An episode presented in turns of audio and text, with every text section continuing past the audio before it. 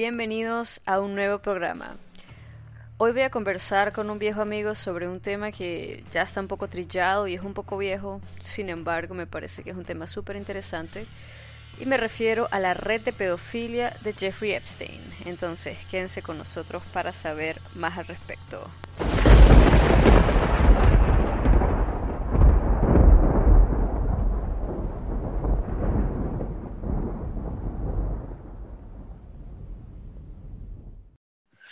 Entonces hoy vamos a conversar sobre un tema que ya, digamos, hay N cantidad de información afuera y todavía queda mucho por explotar, ¿no? Porque recientemente pues lograron por fin arrestar a la mujer, a Ghislaine, que era como la cómplice. Y pues yo les, yo he seguido muy de cerca el caso y como te comenté, yo no sabía quién era este hombre. Y tú también comentaste que que tampoco sabías de él hasta que encontraste algo en Twitter. Entonces... Sí, la, no, la verdad yo tampoco ni idea. Exacto, entonces pues ni tú ni yo somos expertos en el tema, ni vamos a estar aquí leyendo datos, ni fechas, ni nada de esas cosas, sino es como más una conversación entre amigos de, de este tema. Sí, nuestra opinión. Exacto, nuestra opinión y qué, qué podría pasar, las teorías también con respecto a, así se suicidó o lo suicidaron a él. Porque eso me parece muy interesante y sospechosísimo. Sí, es que es bastante compleja la situación. Total.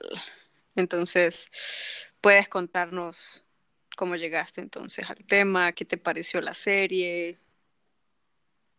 pues mira, como yo te, como yo te había comentado, eh, vi con, con con el documental por Twitter, porque vi unos hilos donde estaban hablando al respecto, porque la verdad, como tú mismo decías, ni puta idea de quién era eh, Jeffrey Einstein, eh, y pues me pareció súper interesante, y yo como que dije, bueno, vamos a ver qué. Y pues obviamente cuando vi el, eh, la serie esta documental que tiene cuatro o tres episodios, si mal no recuerdo, es como que, ok, qué fuerte, qué fuerte, qué fuerte, qué fuerte, y que de verdad, este el nivel de, de cómo todo estaba organizado, planeado, era como que, wow, o sea, de verdad es increíble, ¿no?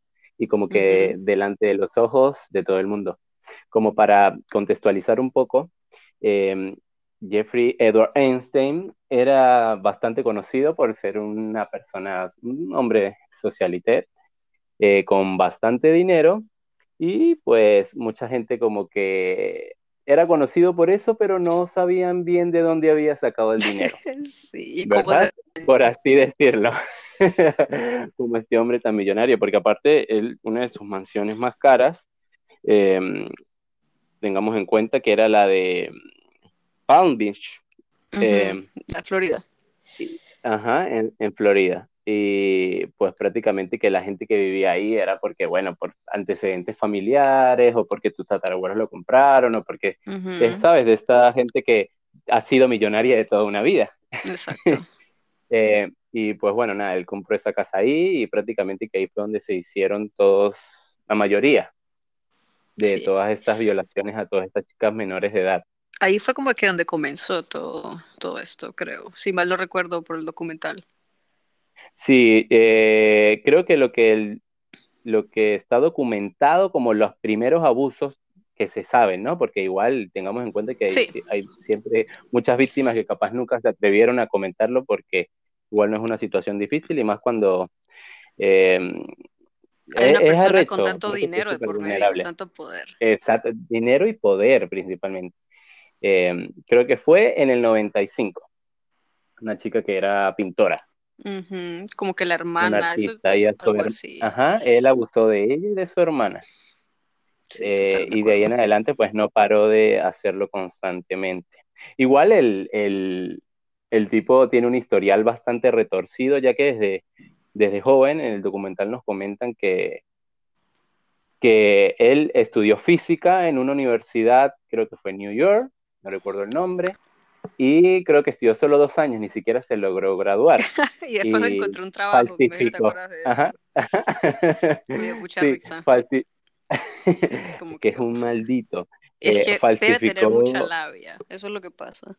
Y creo que todo el mundo tenía, todos los que, bueno, los testimonios que hay de personas que lo llegaron a tratar o conocer, hablan de eso, ¿no? De, su carisma, del el, nivel de como de verdad de envolver a las personas y apoderarse y lograr lo que él quería. Y bueno, nada, en conclusión, pues falsificó eh, su título universitario y conquistó hasta profesor.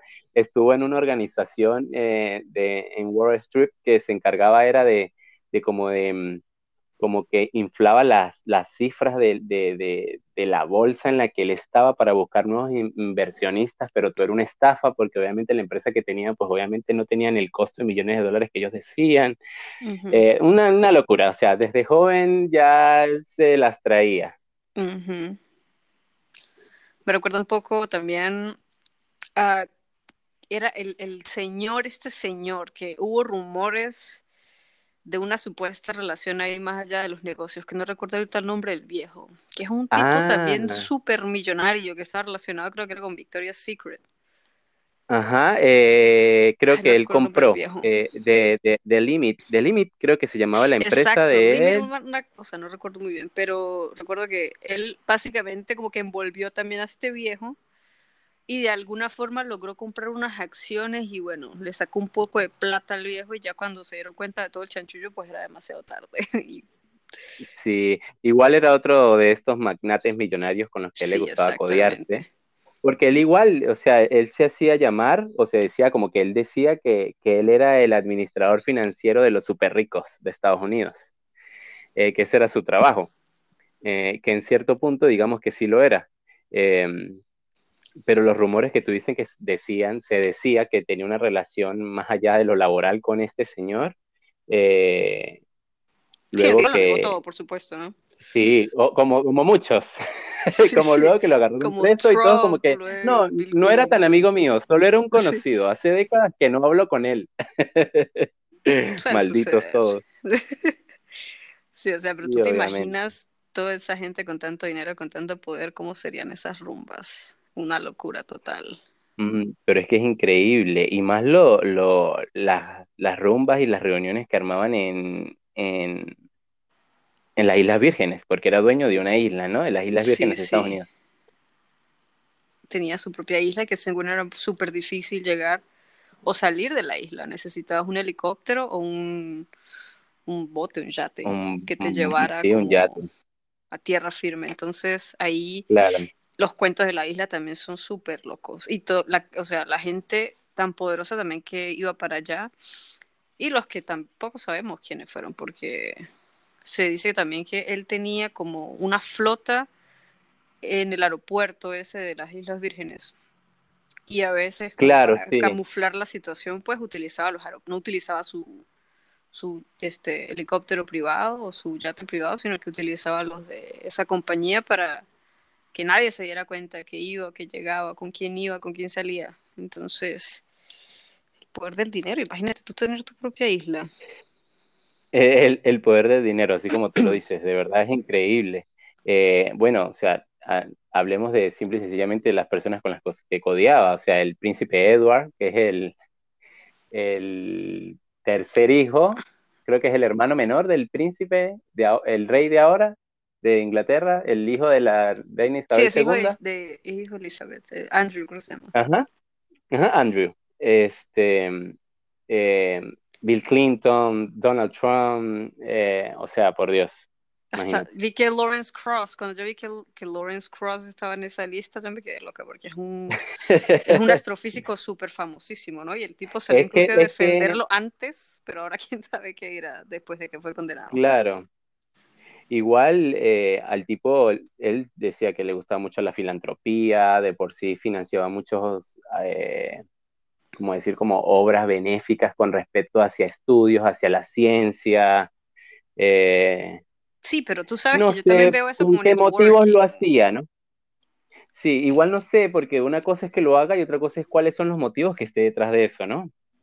Para mí es como, primero, por supuesto, cuando tú abres tu, tu bolso cuando tú das dinero, evidentemente la gente cambia la perspectiva que tienes a ti, ¿no?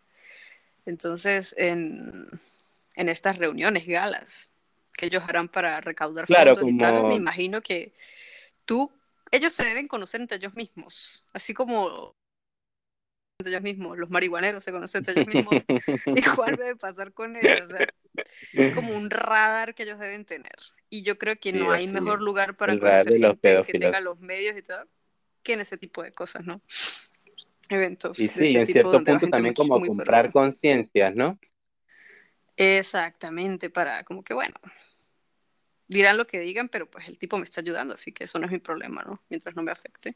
Sí, de por sí, eh, creo que en la, primera comisaría que lo comenzó él a investigar, eh, era la de justamente la de Palm Beach, eh, fue porque una, como que una mamá de una de las chicas que había sido abusada llamó para comentar lo que había pasado. Este, y hablaban de que el, comisario, como el, como se podría decir, el que mandaba ahí, no sé qué cargo puede hacer, ¿cómo se diría? Recién como cuando él se mudó ahí, que dio como una obra benéfica de más o menos de 100 millones de, dólares, una, cosa, sí, una donación, en, en, cosas para la, para, o sea, para la policía de Palm Beach. Pues en cierto punto tú te pones a pensarlo y era como que obviamente si él iba, si él ya tenía pensado hacer esas atrocidades en su casa ahí, pues le servía tener a los policías de su parte.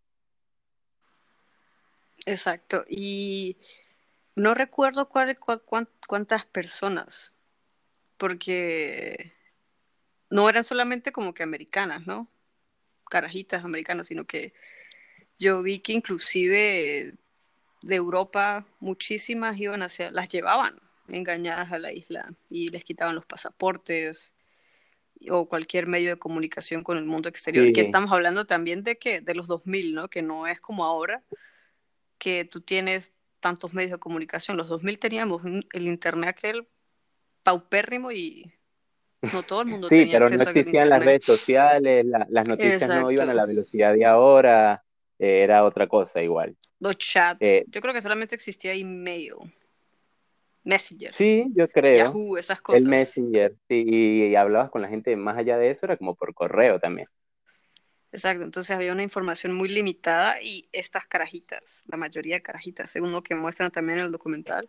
Y, aparte, pues, igual entendamos el modus operandi que, en el que él trabajaba también, que era que se aprovechaba de niñas de bajos recursos, eh, vulnerables. Carajitas vulnerables, con problemas de dinero, problemas de autoestima, o que simplemente caían en su, como en sus palabras, ¿sabes? Se dejaban envolver y como pasó con la pintora, que él le dijo que le iba a ayudar con, sus estudios y no sé qué, porque le gustaban los cuadros y si tuviste los cuadros de la...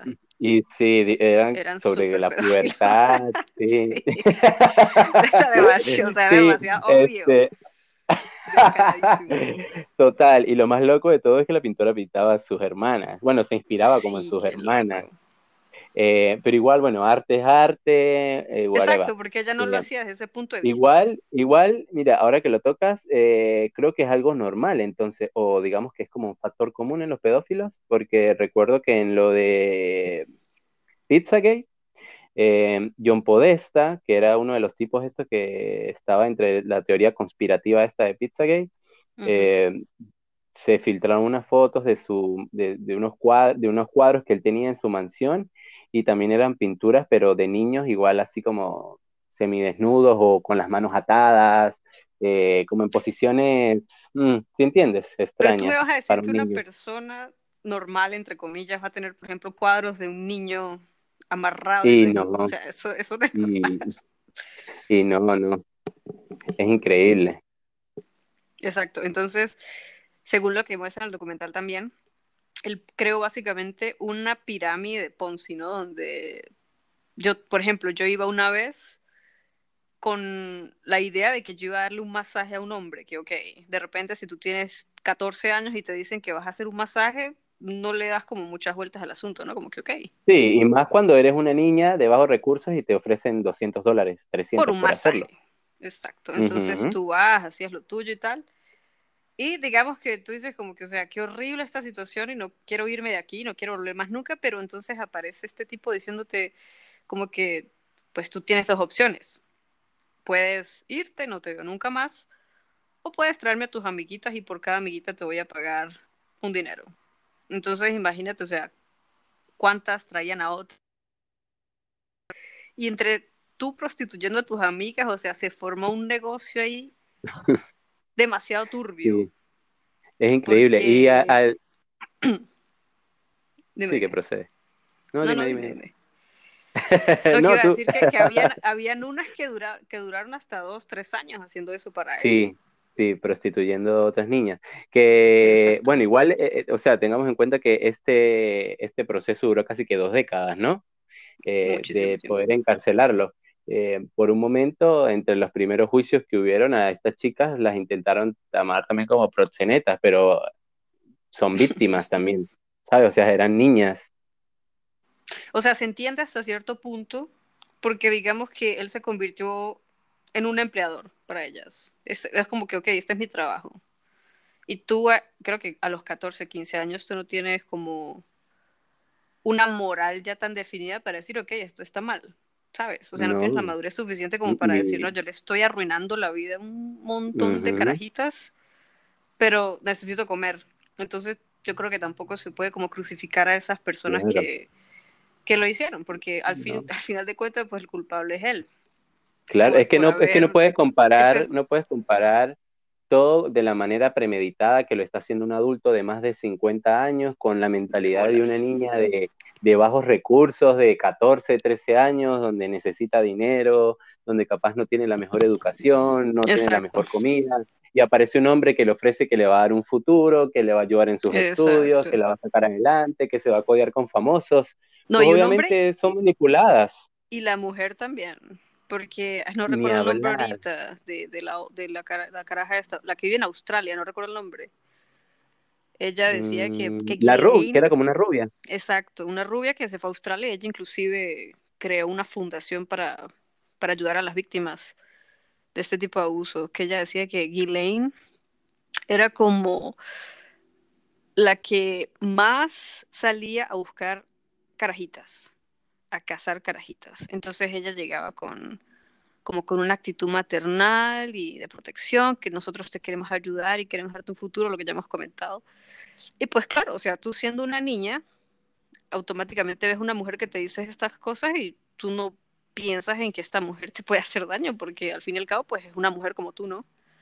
Y aparte que, o sea, juegan como con tus sueños, o sea, o sea, uno a esta edad si tú eres pintora o lo que seas, bueno, y te hablan de, de, patrocinarte tus estudios, que te van a llevar al extranjero, que, o sea, es el sueño de, todo adolescente, y más en un país en, como Estados Unidos, donde la, educación superior es millonaria y que no todo el mundo puede acceder a ella.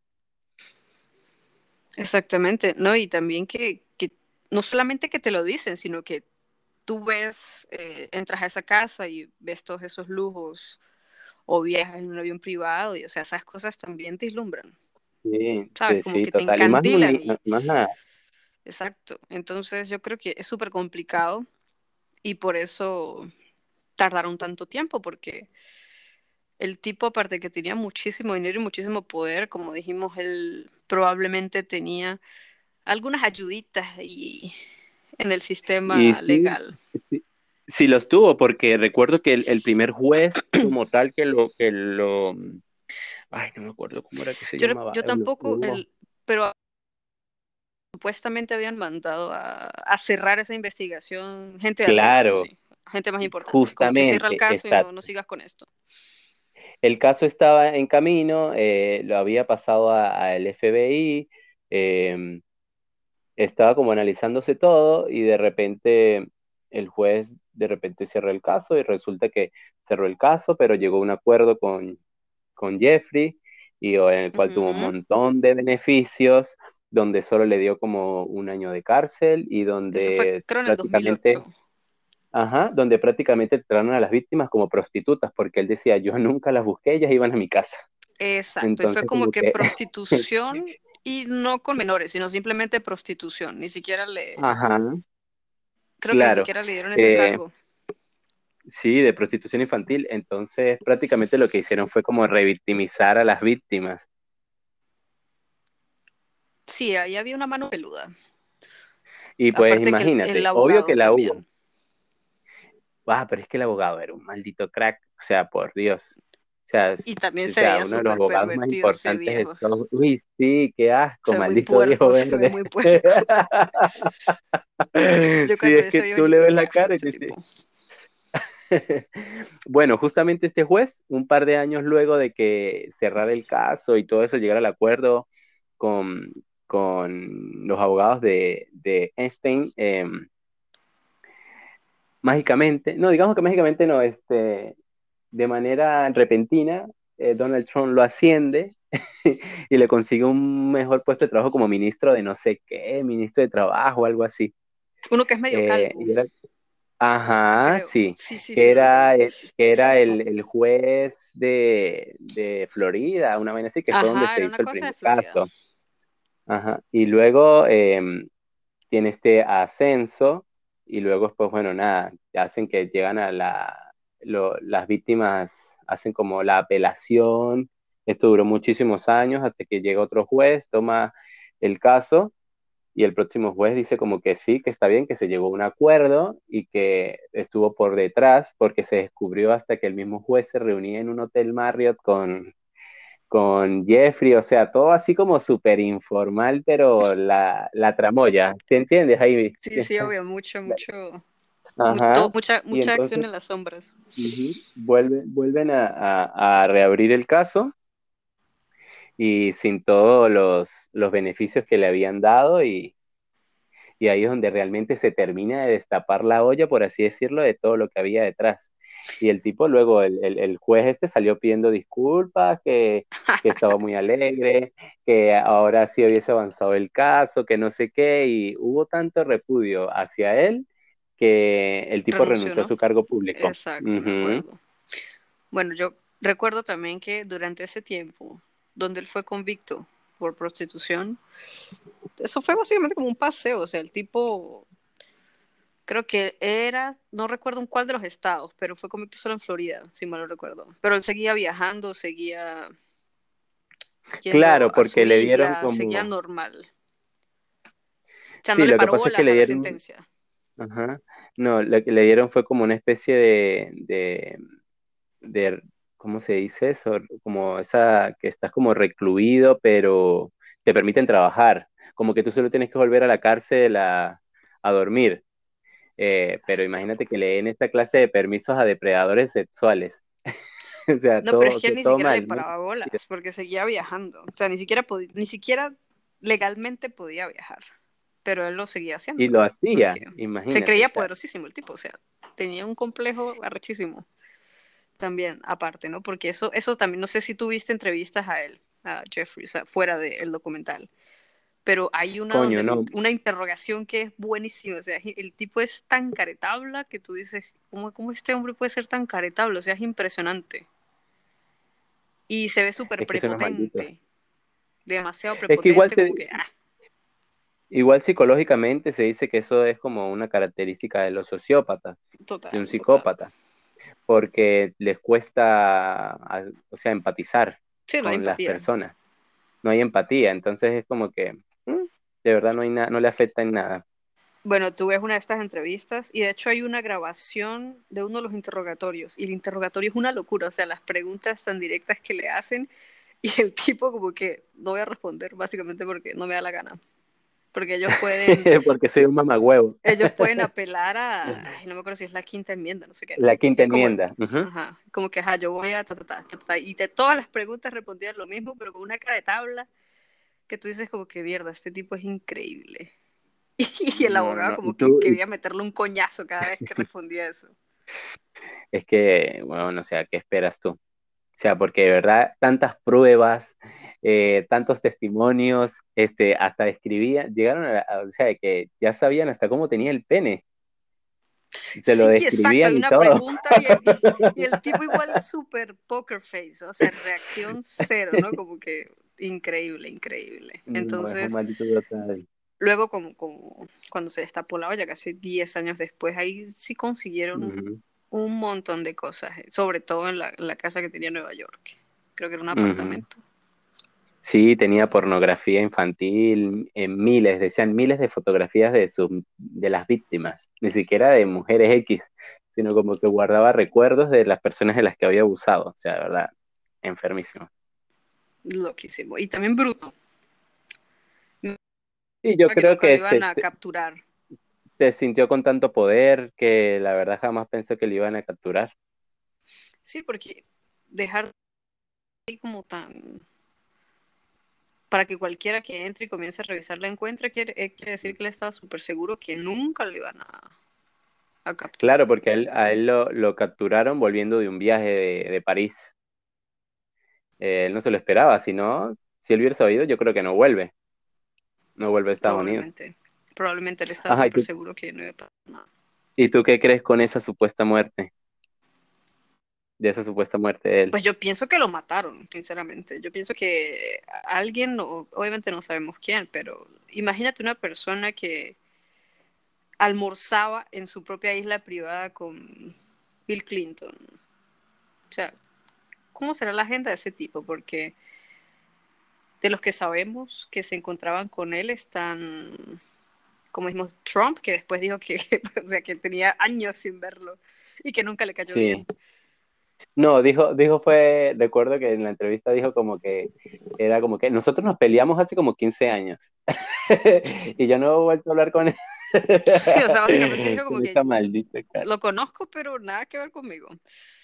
Claro, igual luego de, de, luego de todo esto, o sea, hubo gente que comenzó a investigar a Donald Trump y entonces se dieron cuenta que siempre tuvo novias como súper jovencitas, que le gustaba pasárselo con niñas y pues bueno, uno más uno, dos. Pero igual todos son teorías conspirativas, ¿no? A la Exacto, no hay nada comprobado. Pero yo sí creo que lo mandaron, que alguien lo mandó a matar, porque se supone que estaba en... No, y esto es lo irónico, ¿no? Lo meten en un lugar, está recluso en un lugar donde supuestamente la seguridad es súper cerrada, ¿sabes? Que respiras y ellos saben que tú estás respirando. Entonces, ¿cómo es posible? Que en el mismo lugar. Exacto, ¿cómo es posible que en un descuido de un guardia se haya ahorcado. Entonces yo recuerdo que en la autopsia se encontraron como que algunas evidencias, en, creo que en la tráquea o no sé qué cosa, como que no, no cuadraba con que se hubiese Claro, porque fue que supuestamente como que se ahorcó, ¿no? Exacto, entonces había como que una especie de fractura o algo así en la tráquea que no correspondía con, con, no recuerdo con qué se ahorcó, pero con lo que sea que se haya ahorcado, como que no cuadra, ¿sabes? Con, fue con la tela de, su cama. Exacto, como que la fuerza de la tela, o sea, no iba a lograr que eso sucediera en la tráquea. Que más bien podría haber sido el forcejeo con alguien más, como cuando alguien te agarra y te ahorca. Y lo más, claro, y lo más extraño de todo es que se dice que obviamente, eh, o sea, es una cárcel, una, o sea, no es una cárcel como tal, sino es como un lugar de alta seguridad donde tienen Exacto.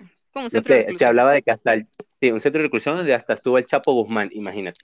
o sea, eh, exacto, el Chapo Guzmán que estuvo y se viene a matar a este pendejo ahí, que no era ningún experto en, nada de esas cosas. El Chapo Guzmán que hacía túneles por kilómetros. Exacto. Que, era un crack y ni él pudo hacerlo. Exacto. Que escapó de tres cárceles de máxima seguridad, así tipo película, y este, cualquier huevón, mire, se ahorcó y se enteró. Eh, sí, es súper loco, es súper loco. Yo la verdad creo que ahí, más allá de, de, que haya sido o algo planeado, yo creo que lo más retorcido de todo y preocupante es que eh, está detrás como el Estado. Exacto, de bolas. Porque para tú poder hacer eso, en un edificio que es propiedad del Estado, evidentemente alguien que tiene poder en ese lugar tiene que estar envuelto. Y un lugar que tiene cámaras en todos lados y de repente no hay una, no hay una grabación donde el tipo se ahorca para de verdad decir, mira, aquí está la cámara donde muestran como el se ni eso. O sea, y siendo un, un prisionero tan alto perfil. Entonces ya es como que no, no.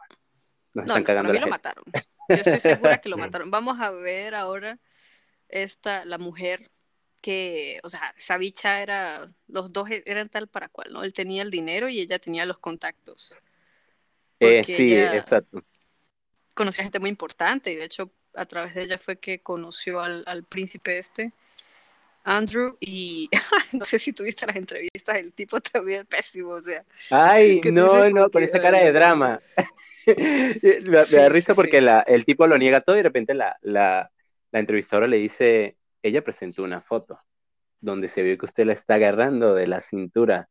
Y entonces él decía, sí, pero no recuerdo, no recuerdo. Sí, qué, tipo tan imbécil, Con esa cara de drama y yo, oh, maldito cara. Si hubiese quedado callado, yo creo que habría sido mejor, porque metió las patas en el barro totalmente. bueno, pero tengamos en cuenta que también la, la corona inglesa pero coño, la corona lo hubiese preparado un poquito, ¿no? Sí, pero igual ellos son expertos en negar toda esta clase de, de, controversias. Exacto, pero esta vez le salió malísimo porque la entrevista es, horrenda, o sea, el tipo, la respuesta se traba, está nervioso. Hay una parte donde dice que él tiene una condición glandular, no sé qué, que, que él no suda. Y yo, marico, ¿es en serio este bicho diciendo este tipo de estupideces? Porque había un testimonio donde decía eso, ¿no? Que, que la, la, carajita como que estaba con él y recordaba que él sudaba muchísimo y el tipo, pero es que eso es imposible porque yo no sudo. Esta fue su defensa. Esta fue su rápido. defensa. Exacto. De, verdad es increíble. y, y yo, yo la verdad no entiendo muy bien cómo funcionan esta clase de cosas, ¿no? O sea, con respecto a lo legal. Pero cómo no también se abren unas causas contra todas esas personas. Porque no hay pruebas. O sea, la, la, única prueba que tienen de, de, este tipo yo creo que es la foto. La, la que dio el testimonio.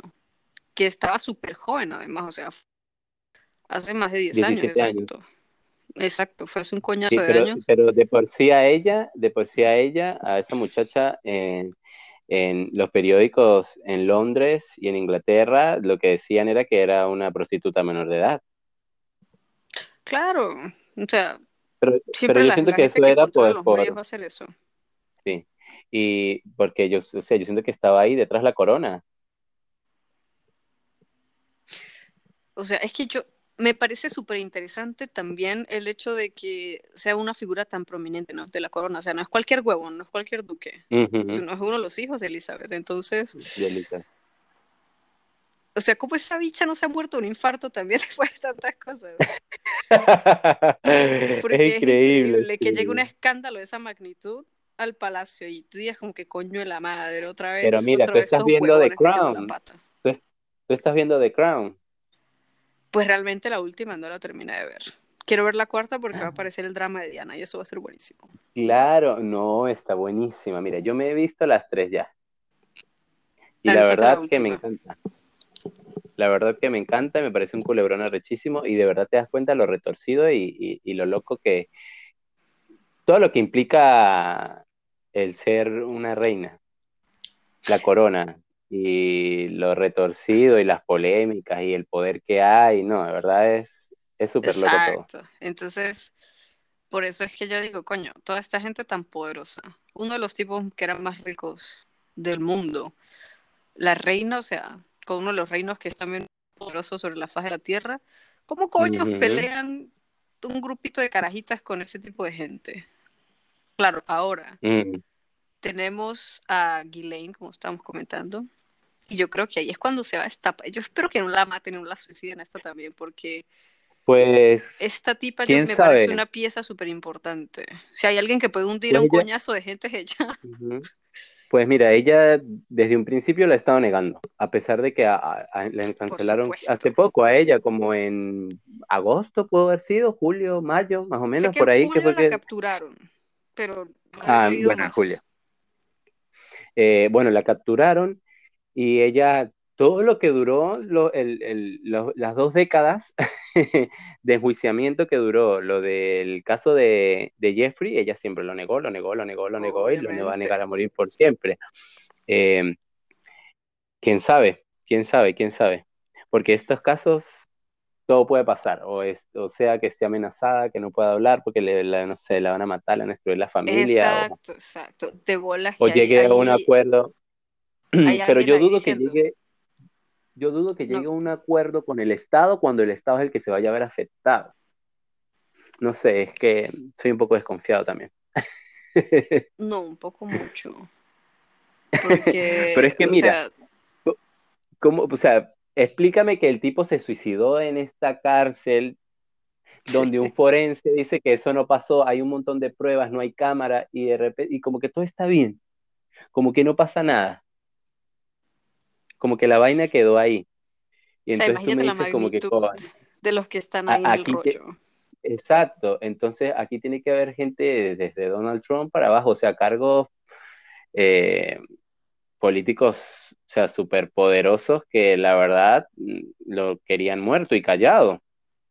Eh, y si lo hicieron con él, que capaz digamos que era como el más duro de todos, eh, ¿por qué no lo irían a hacer con esta mujer? Quién sabe, o sea, yo creo que la única, la única esperanza es que de verdad haya alguien que esté siendo parte de ese proceso judicial y que tenga mucho poder también. Sí, O sea, un, un político, un magistrado, un juez, qué sé yo, alguien que realmente no esté metido eso. en ese, en ese caldo y pueda Un- Uno, uno que no sea, pe- realmente, uno que no sea pedófilo. exacto, uno que no sea pedófilo, que no tenga alguna conexión, porque no necesariamente tiene que serlo, pero le podría salpicar, ¿sabes? Y eso también arruina la reputación. Ujú. Entonces Sí, eso está total, súper total, total, complicado, total. porque los dos súper socialites y la plata y tal, entonces igual yo no pierdo la esperanza. Igual es un tema, sí, igual es un tema bastante interesante, ¿sabes? Más allá de lo horrible que es, eh, es bueno que igual todas estas cosas se debatan y se lleven como a la mesa para poder como charlar y se vi- visibilice esta clase de, de cosas que pasan, que mucha gente a veces cree que el pedófilo simple y sencillamente es el tío bigotudo, asqueroso, que pobre, que Y que son es solo solterón. hombres, además. Ajá, y que también a veces son solo hombres, cuando realmente esto de la pedofilia no tiene que ver ni con estrato social, ni que si es No. hombre o mujer, sino porque, o si es gente analfabeta, porque, o sea, está más que comprobado que la gente con poder, no lo demostró este documental, Es con poder, peor. bastante educado, con bastante dinero, puede llegar a hacer cosas horribles y súper atroces. Exacto. Y yo creo que lo, o sea, todas estas teorías del Pizzagate son aún peores. Todas las cosas que, que Sí, se es súper comentan, loco. ¿no? Pues mira, esto, esto de Pizzagate, lo de Pizzagate, o sea, perdón, lo de Jeffrey Einstein como que también le da un punto, un punto que puede ser más creíble lo de Pizzagate, porque en lo de Pizzagate es lo que uno de los principales que se ven eh, involucrados son los Clinton. Y que entonces en este anillo, de, en este, en esta eh, aro de pedofilia con Jeffrey estuviese también eh, uno de los Clinton, pues bueno, o sea, o sea, da para pensar que capaz no pueda ser tanta teoría conspirativa, sino puede que también haya un poco de verdad en eso. No, yo sí creo que hay un poco de verdad. Claro, no estoy diciendo que todo lo que se comenta sea certero, pero sí me parece que alguna cosa debe haber de cierta en todo eso, porque no solamente Jeffrey, ¿cómo era que se llama el tipo este? Que no tiene que ver con pedofilia, pero sí con, con los predadores sexuales. El, el tipo eh, Harvey Weinstein, ¿sabes? El de, no recuerdo, cu- Weinstein no sé qué Productions, el tipo que, él también cayó hace poquito. No sé si sabes de él. Ah, el que es como gordo, El gordo. Claro, que de hecho hay una sí, sí, asquerosísimo. Sí, sí, a él, lo agarraron también, cayó. ¿Tú la viste? ¿Cuál? La película Yo que me estás hablando. Yo vi Bombshell, que está en Amazon Prime. Y Ah, no cool. recuerdo si está relacionada con él, pero está Charlize, está ah, Margot Robbie y Nicole Kidman. Están las tres en la película. Pero, tra- pero trata sobre eso, sobre el abuso sexual en las Exacto, mujeres. sí, sí, exacto, porque era básicamente como que si tú quieres este trabajo, pues tienes que acostarte conmigo. Si quieres ese, Claro. ese espacio en las noticias, en horario Ujú. prime time, tienes Bueno, que hacer por esto. él- Si quieres esta película, no por sé él qué. no- Sí, el casting sábanas, como le dicen coloquialmente. Exacto, exacto, la operación colchón. Y Eh, una de la las operación- es, ¿cómo colchón que se llama la tipa esta? Que se volvió loca y horrenda y la de Charm, la que fue novia de Marilyn Manson, Rose McGowan, creo que se llama. Sí, Rose McGowan. Que ya era una de las Ay, que no, hablaba no contra con el quién es. tipo y nadie le creía nada. Porque imagínate, o sea, un pues hombre que tiene ochenta y pico de Oscars y respetadísimo por mucha gente, porque tampoco es huevo, o sea, él sabe a quiénes acosar. Bueno, por él igual no fue que, o estoy equivocado, que comenzó el, el movimiento Me Too. Exactamente, él está relacionadísimo con ese movimiento Me Too. Y Roe. Claro. Me Too. Entonces, claro, claro. Es una cosa loquísima, o sea, no solamente de pedofilia, sino todo ese poder de... de sí, el, abuso de poder, de digamos, esas cosas que hay, exacto. Entonces, yo creo que de todas las cosas que se hablan, al menos un 10% tiene que ser verdad. Y sí, es que la verdad, no sé, yo siento que últimamente pocas cosas son las que me sorprenden.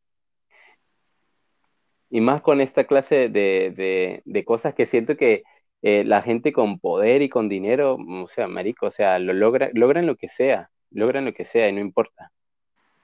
Exacto, y no solo con poder y dinero, sino que si tú tienes poder, dinero y amiguitos que tienen poder y dinero, imagínate. la locura. ¿Quién detiene a esa gente? Tiene que haber un movimiento como el Me Too, que fue una cosa que tuvo muchísimo revuelo y hasta hoy pero un problema, que es el lado negativo que, que también se ha visto mucho, son las alegaciones falsas, ¿no?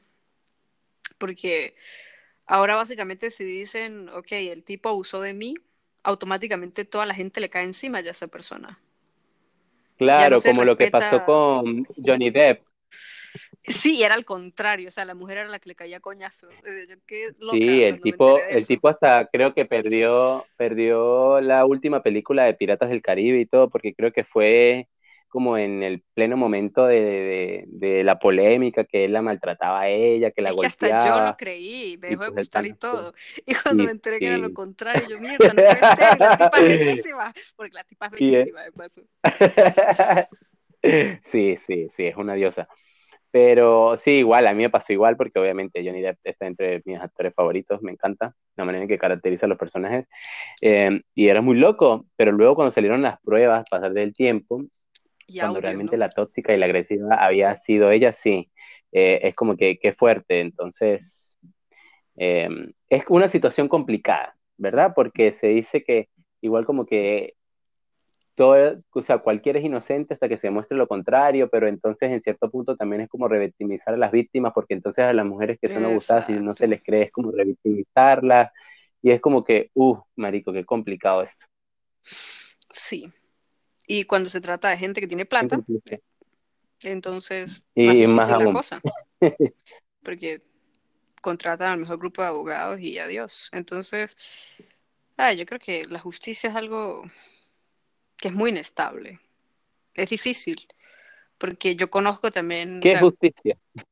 Es que, por, exacto, para, por ejemplo, una víctima de abuso sexual, ¿qué sería justicia? Eh, ok, que metan preso al tipo, digamos, justicia, pero sería justicia también de alguna forma como que compensarla monetariamente por sus traumas, o sea, así le paguen, así metan al tipo en la cárcel o así lo maten, su vida nunca va a ser igual. O sea, Claro. Así ella trabaje sus, sus traumas y los sana y tal, eso la va a marcar para toda la vida. Fueron, fueron, fue, fueron, fue algo como que ya no lo pueden cambiar en su vida. Y tengamos también en cuenta que, eh, ya que estábamos hablando de eso, de qué es la justicia, eh, muchas de las chicas eh, que fueron víctimas de, de él, cuando se enteraron que se suicidó, para ellas fue un golpe horrible, porque ellas realmente eso no era justicia, ellas no lo querían muerto, ellas querían que ese hombre eh, se pudriera en la cárcel preso, por lo menos para que sufriera y lo pasara mal por todo lo que hizo. Que igual. Y, también, digamos. Mm, yo creo que habría sido como que esos prisioneros que están en la cárcel, pero realmente tienen un montón de, beneficios, ¿sabes? O sea, como que están cerrados, pero realmente no va a comer mm, mierda. Podría ser. Podría ser. Quién sabe cómo sean las cárceles en Estados Unidos, si son como esas en Latinoamérica, en las que violan a los violadores. Sería buenísimo que le hubiesen hecho eso. Pues no sé tampoco, pero, pero, pero yo sí sé que esa gente que tiene muchísimo dinero siempre, siempre tiene trato especial, entre comillas, en las cárceles, lamentablemente. Sí, terminan, terminan como pagando vacuna. Más alguien millonario. Igual, igual el maldito, justamente dos días antes de morir, como que hizo un finiquito con toda su fortuna millonaria y se lo dejó a las islas. O sea que ni siquiera entonces había dinero para, para darle a las víctimas como este Sí, qué me fue la arrechera. palabra. eh, Sí, para eh, darle, ¿cómo se dice? para... No, no sería por compensación, los daños y compensación. perjuicios, o sea, por Exacto. compensación por el, o sea, el daño que, que les Sí, por ocasionó. daños morales o lo que sea. Entonces, ajá, entonces te das cuenta que realmente el tipo, o sea, ya tenía todo premeditado. Dijo así, me van a meter preso, pero malditas, no van a tener ni siquiera un centavo de mi dinero. O quizás sabía que podían matarlo.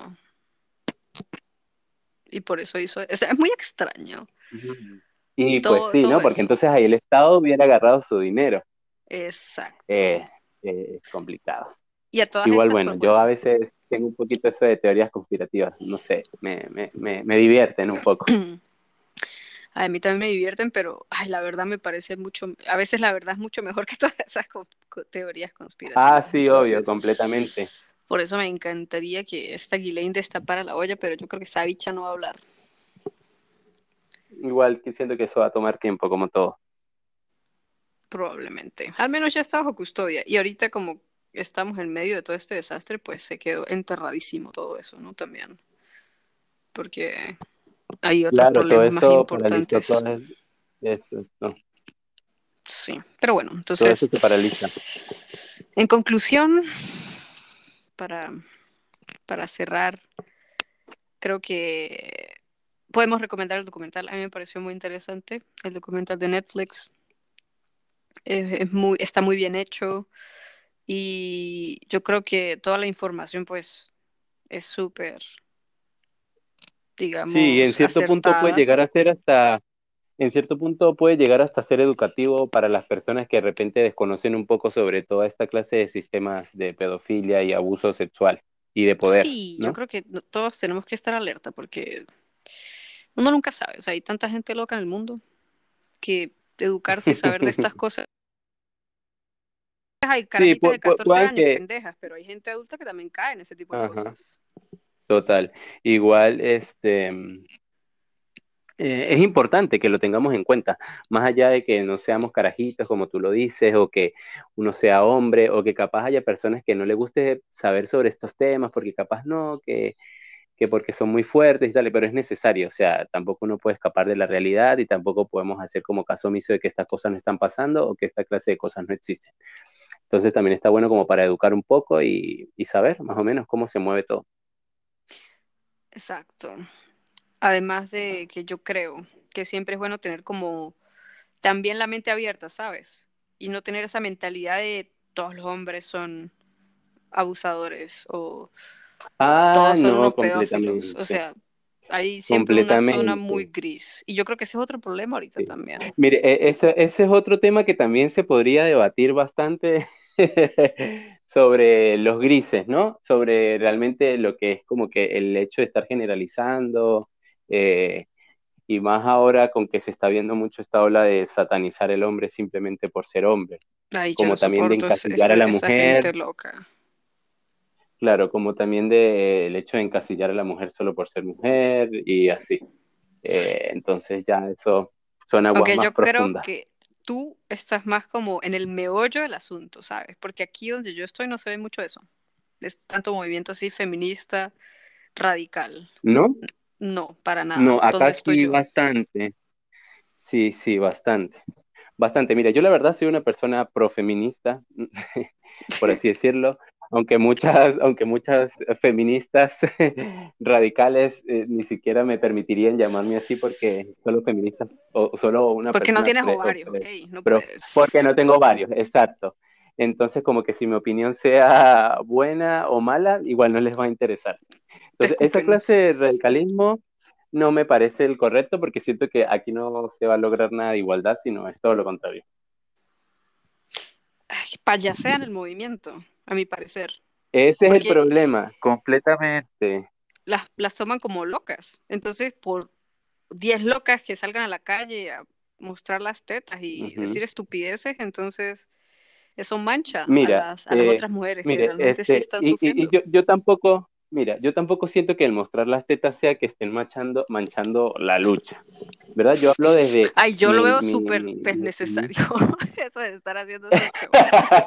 Pero ya va, mire, y esto me lo enseñó una amiga mía que es feminista, pero no es feminista radical, que es lo que me encanta ok. con ella hablar de esos temas. Porque ella me dice que hay muchos tipos de feminismo y lo que para ti puede ser feminismo no puede ser para otra chica. ¿Qué pasa? Que obviamente este, hay chicas que son feministas porque han sido abusadas y violadas desde muy pequeñas. Entonces el feminismo de ellas es obviamente visibilizar esa clase de cosas y que se haga justicia contra las chicas que son abusadas y se comete femicidio por ellas, ¿verdad? Como también puede, para otra chica puede ser feminismo el hecho de que la igualdad de condiciones, como para otra chica puede ser feminismo el hecho de mostrar sus senos y que ella no es un objeto sexual, así como lo puede ser un hombre, ¿verdad? Como un hombre, ella explicaba, o sea, eh, así como un hombre puede ir por la calle solo con shorts y sentirse libre y cómodo y sin ser señalado ni insultado, entonces hay mujeres que también les gustaría tener esa libertad y no por el hecho de una forma morbosa, sino por el hecho de que le gustaría sentirse libre. Entonces, por eso te digo, hay muchos tipos de feminismo. Hay muchos matices, pero, es que yo igual esas radicales me, me, sacan la piedra. El problema, exacto, el problema eh, son las personas. Yo siento cuando ya se lleva ese nivel radical que es como que tú eres hombre, no me importa, púdrete, muérete, exacto. destrucción contigo. Eh, siento que mm, no está logrando mucho, pero que obviamente que es una lucha bastante loable y que es necesaria completamente.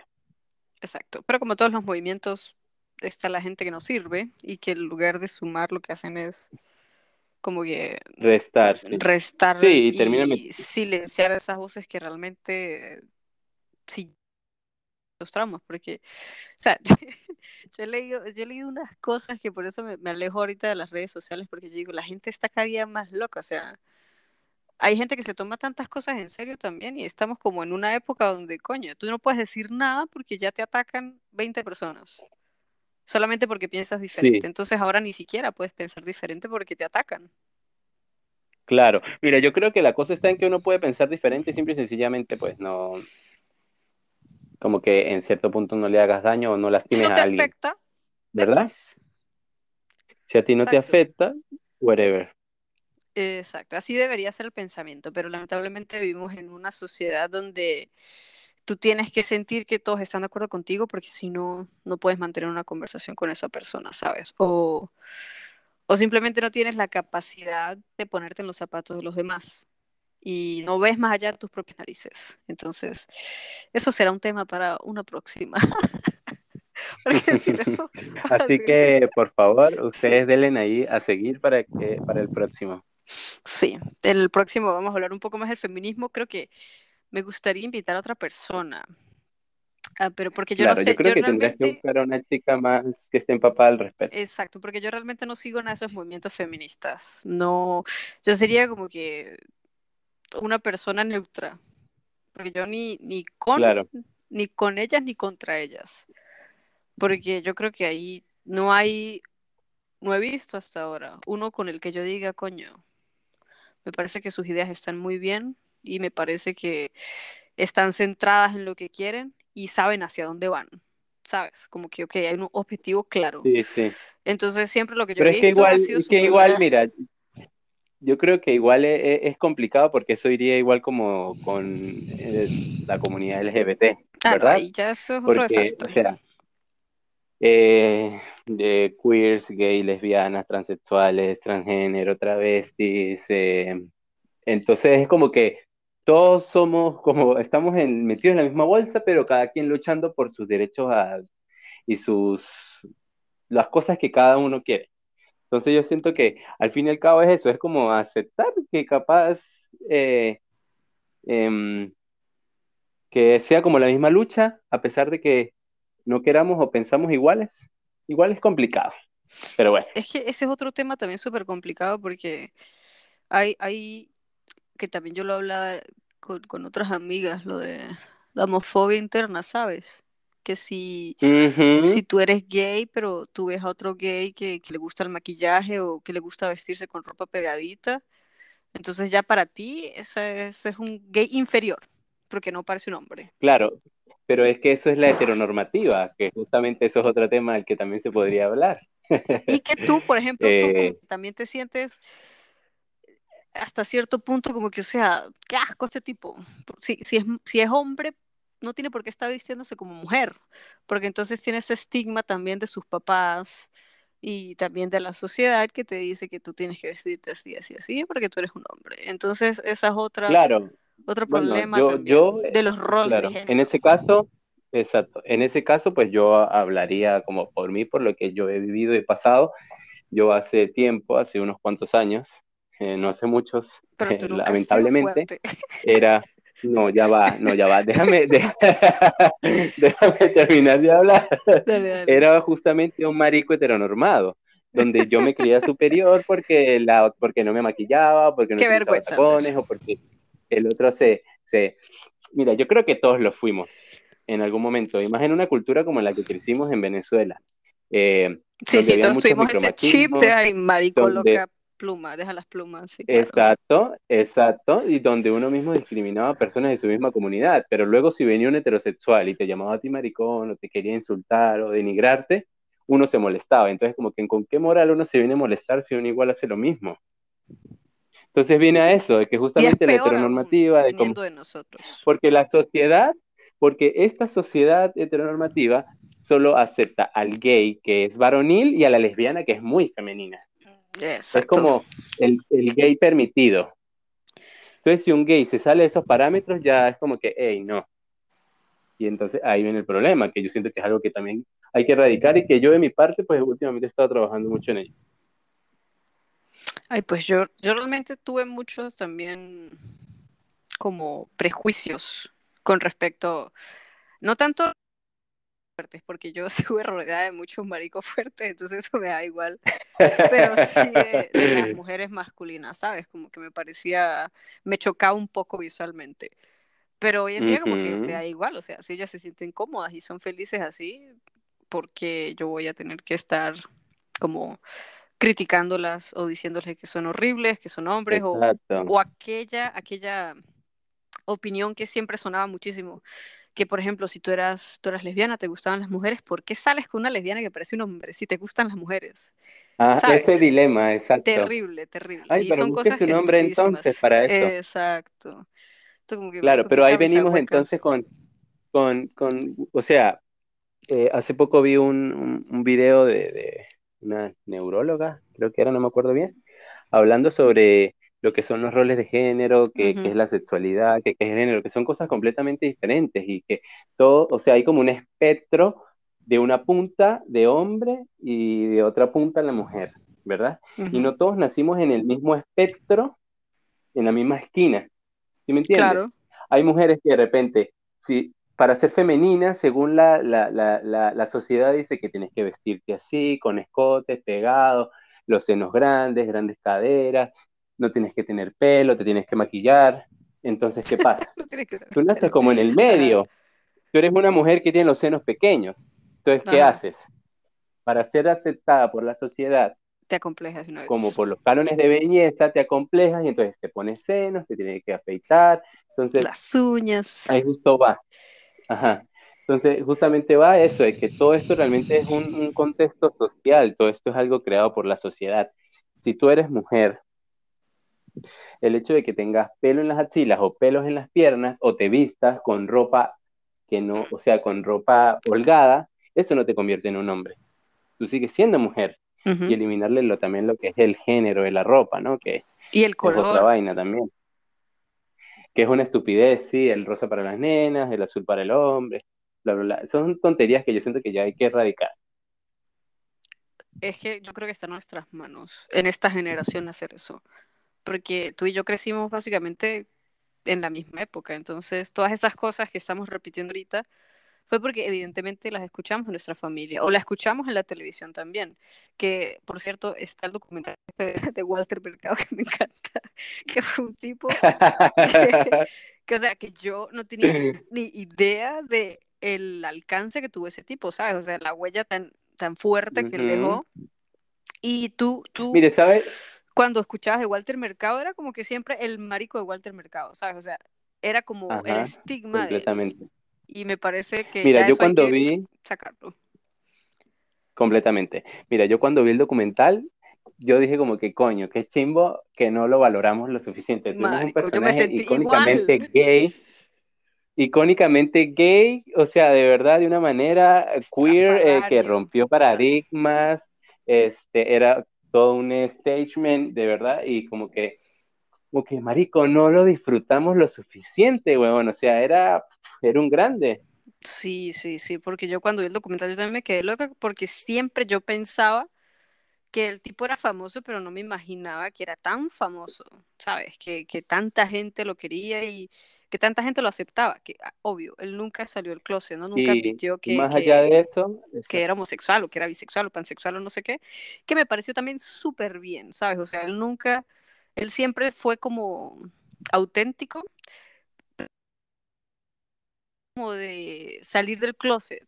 Y eso fue algo que me gustó muchísimo porque como, o sea, yo soy quien soy y no necesito estar como etiquetándome diciendo que yo soy tal cosa para que esta gente sepa que soy tal cosa, o sea, me vale. Claro, como si los heterosexuales fueran por la vida, hola, soy, soy Anderson Casanova y soy heterosexual. Exactamente, entonces... porque la sociedad como que también a los gays nos orilla eso, porque yo recuerdo, que, o sea, ahí me ha pasado unas cuantas veces en trabajos como que de repente se terminan enterando con el tiempo que soy gay y yo como que, ay, pero ¿por qué no lo había dicho antes? Y yo como que, pero que ya va, es mi carta de presentación, tengo que estártelo diciendo y sí lo soy, pero no sabía que tenía que saludarte y decírtelo de una vez. Yo creo que eso es algo que em, también debería sacarse como de otra idea que debemos sacarnos de la cabeza, ¿sabes? Esa, esa, no digo que sea para todo mundo, pero por lo menos yo estoy en desacuerdo en eso de estar saliendo del closet, o sea, porque es algo privado, es algo tuyo. Y, o sea, es que es como complejo, porque dependiendo, o sea, yo entiendo lo que tú dices y me parece verdad, o sea, uno no tiene por qué andar por la vida diciéndolo, pero no por el hecho de uno ocultarse, porque uno, si de repente como llega un heterosexual con alguien y de repente llega con una mujer, pues uno automáticamente deduce que es hetero y ya, y no, como debería pasar con nosotros. no puede ser, eres hetero, qué asco. Wow, sí, como que, ¿por qué no me dijo antes que eras hetero, marico? Wow. O sea, no. Me encantaría hacer ese experimento social un día. Epa, de, verdad, eso sería bueno ver la reacción, ¿no? Y luego como, hacer entender a las personas que como capaz así se siente uno en esos momentos, y más uno de carajita, ¿no? Sí, inseguro y en un pueblo donde vivíamos nosotros también, pues. sí, sí. Pero bueno, yo creo que más allá de todo, uno intentaba hacerse sentir aceptado según los estereotipos o lo que se suponía que estaba bien. Más allá de que ser gay, pues nunca, digamos, eh, para esa época tampoco es algo que estuviese muy bien visto. Y pues obviamente uno termina cometiendo muchos errores, termina viendo dentro de la misma comunidad homofobia, que es la cosa más absurda y ridícula. Pero yo creo que todo esto viene también como con el hecho de crecer y entender, ¿no? Que uno ya como va comprendiendo otras cosas que capaz antes no entendías o como que no te dabas cuenta por qué las hacías. Sí, por eso digo que está en nuestras manos tratar de normalizar más un poco todas estas cosas y darle el derecho a a la gente que haga lo que quiera. O sea, si, tú quieres salir, bueno, si no quieres salir, también está bien. No tienes que sentirte obligado, ¿sabes? En esas cosas y en la cuestión de, del comportamiento y del rol de la ropa, en fin. Es tan complejo que bueno. Entonces, bueno. Como conclusión, esto se volvió un mondongo, pero me encanta. Total. tengo que pensar qué título le voy a poner porque no tengo ni idea pero me gustó muchísimo compartir contigo, o sea, fue súper ameno, el tiempo se pasó volando y pues deberíamos volverlo a hacer en una próxima oportunidad y pensamos en otro tema y vamos discutiendo también como hoy. Sí, sí, no, la verdad me encantó. Eh, principalmente pues darte las gracias por invitarme eh, y pues bueno, nada, que fue un placer, un placer de mi parte poder estar acá compartiendo un poco de tu espacio a mí también me gustó mucho y pues te extiendo otra invitación para el futuro. Ya hablaremos después de qué más podríamos conversar. Entonces. Bueno, así que si ustedes quieren volverme a escuchar, síganla, por favor. sí, síganos a los dos. Casa No Bander. Casa No Bander. Twitter y Instagram, ¿no? Y en Instagram. Correcto. Bueno, Ander, una buena noche para ti. Espero que pues la pases bien. Dale, igualmente a ti. Fue lindo, fue lindo. Lo pasé súper. Lo fue. Un abrazote, pues. Dale, igual. Bye. Chaito.